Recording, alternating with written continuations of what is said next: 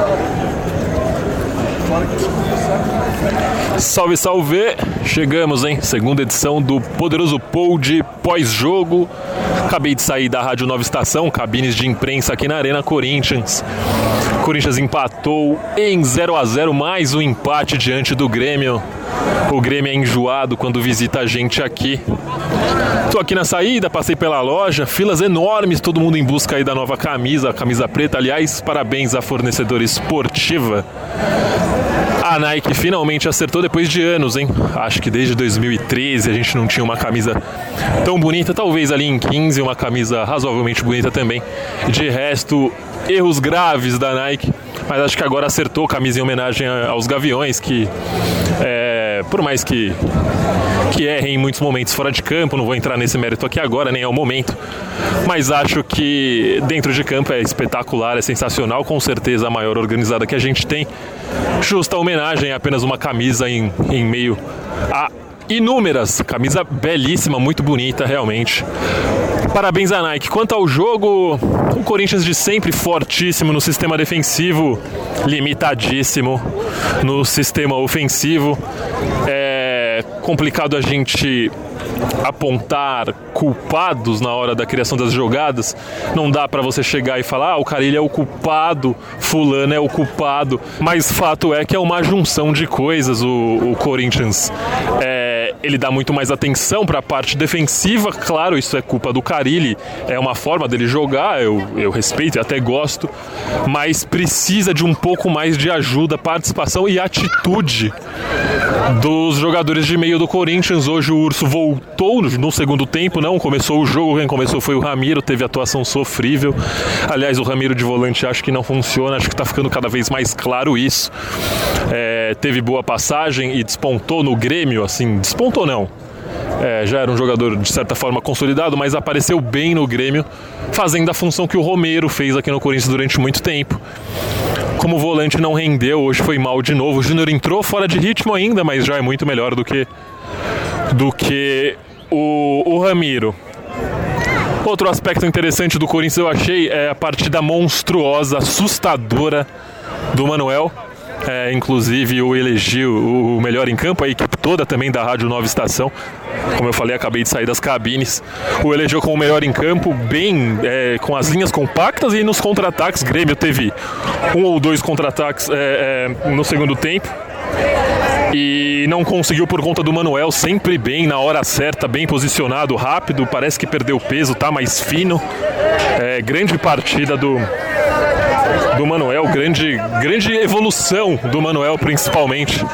Acho que acho que o Manuel que chegou era um, o Manuel de hoje do Corinthians é um Manuel muito mais próximo ao zagueiro que despontou ali no, no Atlético Paranaense como grande jogador. Fico imaginando essa zaga do Corinthians com Gil e Manuel. O Corinthians vai tomar dois gols no ano, Gil com certeza. É, é uma das melhores coisas que a gente teve em termos de zagueiros aí nos últimos, nos últimos tempos. Para mim, o melhor zagueiro do Corinthians no século até. É, Avelar voltou também, Avelar mais discreto, um pouco sem ritmo de jogo, quase faz um golaço de bicicleta no último lance do jogo. É, não optaria pelo Avelar, acho que não era o jogo para ele voltar. Jogo difícil diante de um Grêmio bastante enjoado, mas enfim, o cara ele sabe o que faz. Gosto do Carlos Augusto, acho que, acho que, que estava bem. É, continuando a análise ali peça a peça, o Cássio mal tocou na bola. É, o Fagner sempre muito bem, Ralf fez partida regular. Ramiro muito mal, como eu havia falado, e vamos entrar aqui no mérito do Sornossa. Sornossa muito, muito mal. É... Apagado, não pode. Um, um, um, camisa 10 do Corinthians, aí eu falo em termos de função, por mais que jogue com a 7. Se bem que depois de Marcelinho Carioca, o número 7 é o número 10 do Corinthians e o Sornossa não a merece, digamos assim, né? É muito irregular, some muito, pinta aí com um lance genial a cada 10 jogos. Tudo bem que o lance genial dele foi na final contra o São Paulo, foi muito importante, mas fato é que é, desaparece muito, né? Isso prejudica muito o setor de criação do Corinthians. É um jogador é, que, além de regular, ele parece que se esforça mais do que o normal para cumprir o, o, aspecto tático defensivo que o Carilli pede, e isso também o atrapalha, se justiça seja feita. mas não dá. O Corinthians precisa solucionar isso daí. Hoje ele foi substituído pelo, pelo, pelo Regis, que inclusive fez a sua estreia. Impressionante, né? O jogador chegando no Corinthians demora uh, anos para estrear. Hoje o Regis, o Regis entrou, entrou bem até atuação. É, ok, nada demais, mas deu alguns passos bons, se movimentou. É, parece que tem alguma intimidade ali. Vamos ver, tô curioso para ver o Regis mais tempo. O Corinthians precisa acertar essa coisa do meia com urgência. O Jadson não consegue jogar todos os jogos, está muito mal, é, tanto fisicamente como tecnicamente. Mas acho que o Jadson é o jogador mais técnico desse time, merece é, um pouco mais de atenção e cuidado na hora de se avaliar. E então vamos esperar um pouquinho mais no que se refere ao Jadson. Mas o que eu queria falar aqui é que o Corinthians precisa, o cara ele precisa é, acertar a questão do Pedrinho. O Pedrinho não é ponta, Pedrinho é meia e o Corinthians está precisando desse meia, desse camisa 10. Pedrinho sentiu um pouco antes do começo do jogo, iria para o jogo, mas ele sentiu, é, não foi nem relacionado por problemas físicos.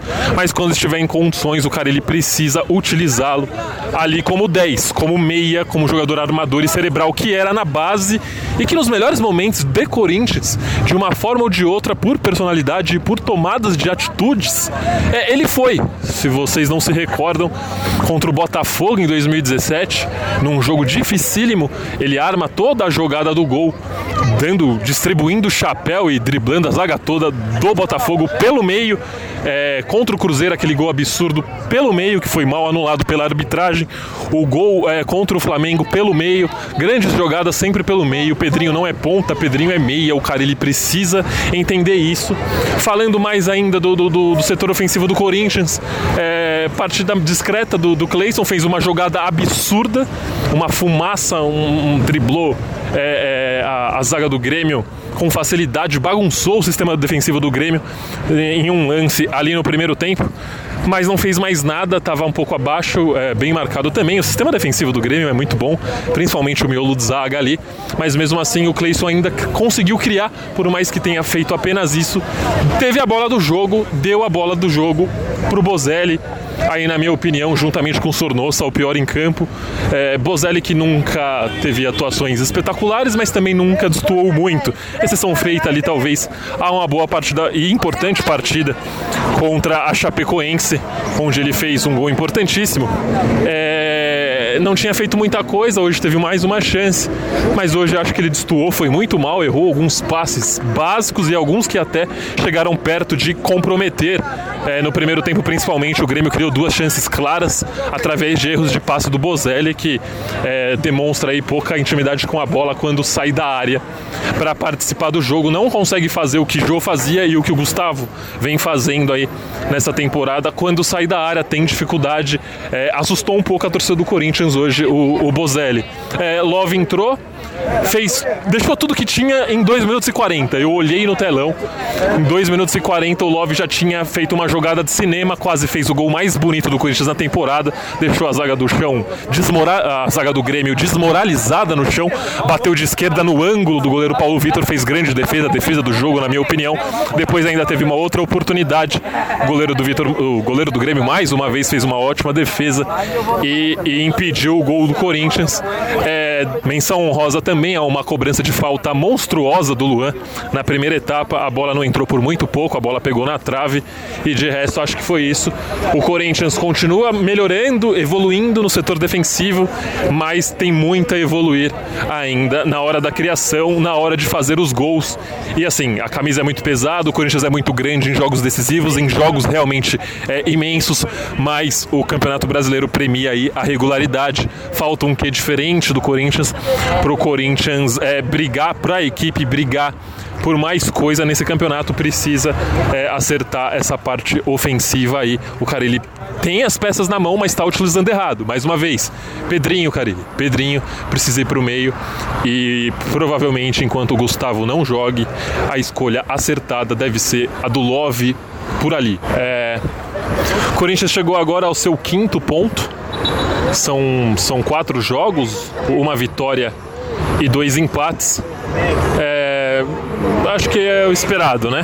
O Corinthians vai desenhando ali o cenário que muita gente já esperava, que é o cenário ali da briga pela Libertadores. É, dificilmente o Corinthians conseguirá acompanhar ali por uma briga do, do título, especialmente enquanto estiver brigando e está brigando em todas as frentes, em todas as competições.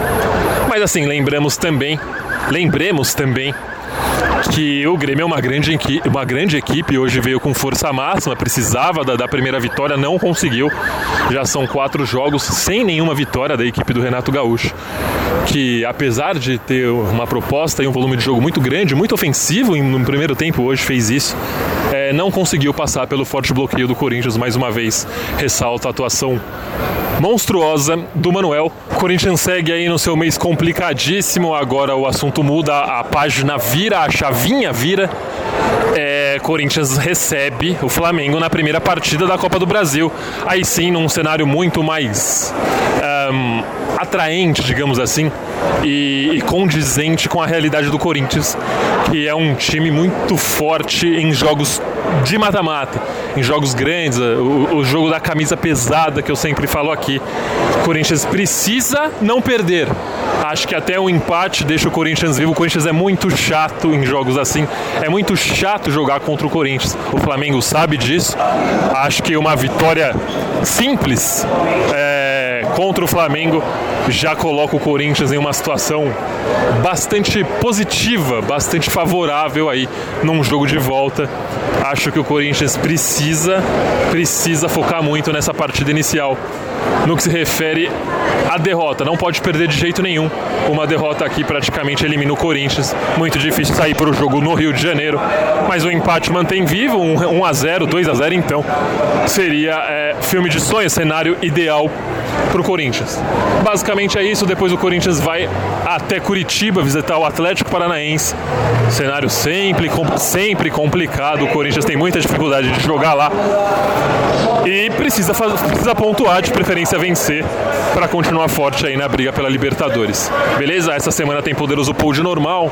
A gente volta com um convidado de sempre. Na última semana a gente falou um papo bem bacana com o Cadu Cortez. Essa semana, como sempre, um convidado surpresa, poderoso Pod na área, fortíssimo, mais bruto que o Manuel na zaga, parando o time do Renato Gaúcho. Até a semana que vem, a gente se vê, a gente se fala. E é isso. Valeu, abraços, é nóis. Esse podcast é um oferecimento de O Esportista e foi editado por Valder Souza e Rafael Prado.